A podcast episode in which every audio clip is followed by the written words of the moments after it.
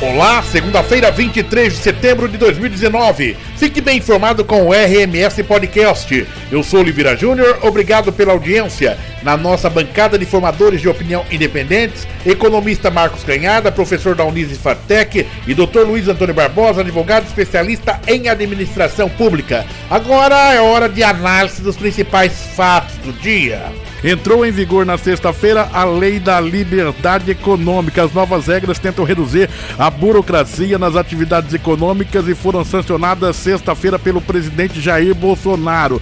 Explique pra gente o que se pretende e onde é que nós vamos chegar com a Lei de Liberdade Econômica, professor? Pois é, Oliveira Júnior. É, essa é uma promessa de campanha do presidente Bolsonaro ele dizia naquele momento que iria tirar o Estado do cangote das empresas. Essa abriu aspas aí, né? Essa era a visão que ele projetava durante sua campanha. Então, o objetivo agora é flexibilizar algumas atividades, por exemplo, horário de trabalho, registro de ponto de empregados, agora passa a ser obrigatório apenas acima de 20 empregados, alvará de atividades de baixo risco com maior facilidade, é, fim do e-social vai ser substituído por uma nova plataforma mais simples.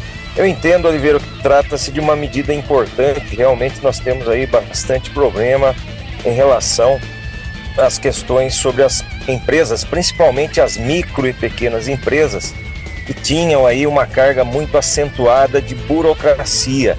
A medida busca desburocratizar.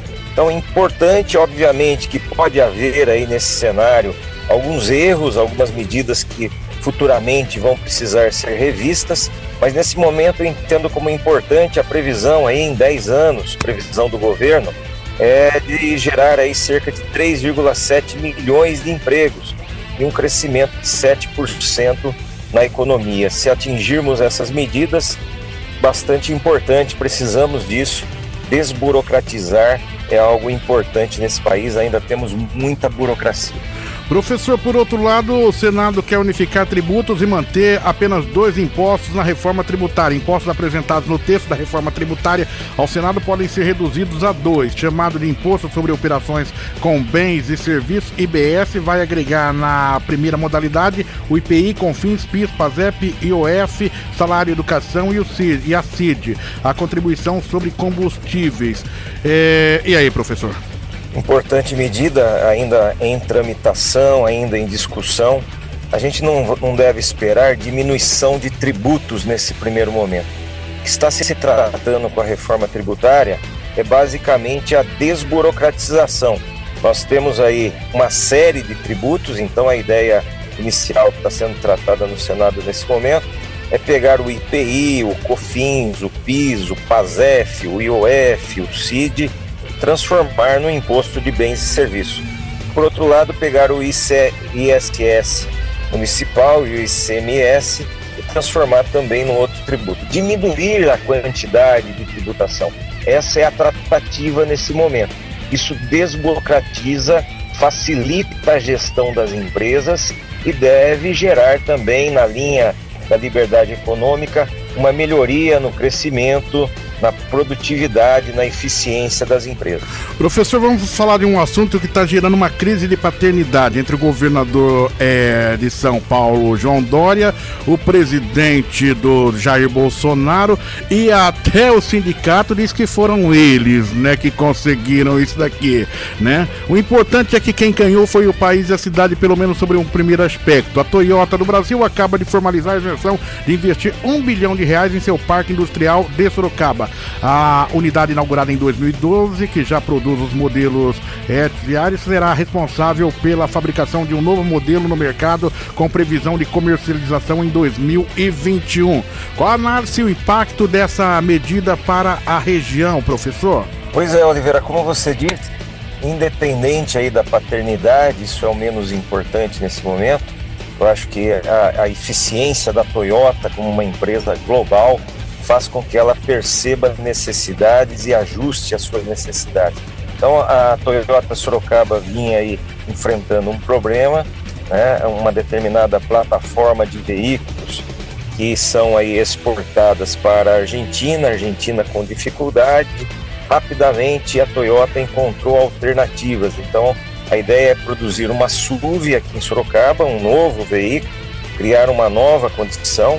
Isso vai trazer investimentos da ordem de um bilhão de reais, investimento importante, deve gerar aí cerca de 300 colaboradores, cerca de 3 mil empregos indiretos. Importante, é importante que Sorocaba se mantenha atrativa para que nessas situações onde a gente tenha dificuldades e o mundo vai viver dificuldades, crises são sempre presentes é, no mundo, é importante que a gente esteja atrativo e Sorocaba mantenha aí relativa atratividade, mão de obra de qualidade, universidades operantes. É, isso traz aí bastante é, perspectiva de condição de crescimento para Sorocaba. Doutor Luiz Antônio Barbosa, na nossa bancada de formadores de opinião. A partir da noite dessa segunda-feira, as obras da Avenida Itavuvu acontecerão durante 24 horas por dia, inclusive aos finais de semana, para que o sistema entregue à população até março de 2020, é, conforme previsto no contrato as obras. Muito bom, vamos adiantar isso aí para que a obra saia rápido e não cause mais transtornos. A prefeita de Sorocaba, Jaqueline Coutinho, entregará nesta segunda-feira mais cinco novas ambulâncias. Os veículos serão usados para suporte no Serviço de Atendimento Móvel, SAMU, e no Serviço Municipal SAMA excelente também, é, melhorando aí o atendimento emergencial. Às vezes sabe que às vezes a falta de uma ambulância compromete aí uma vida. O Ministério Público do Estado de São Paulo ingressou com uma ação civil pública contra o vereador afastado de Sorocaba, Marinho Mate. O processo na Justiça trata de extorsão, de extorsão que teria sido praticada pelo vereador na tramitação de um projeto na Câmara de uma área do município no aeroporto de Sorocaba.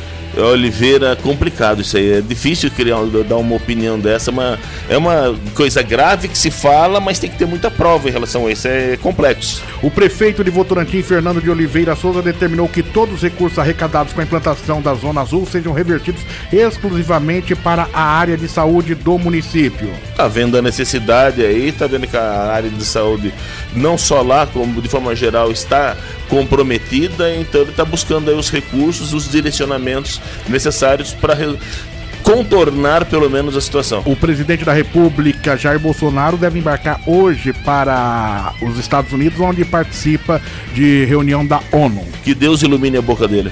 Você, você tá, tá contra o Bolsonaro? Não.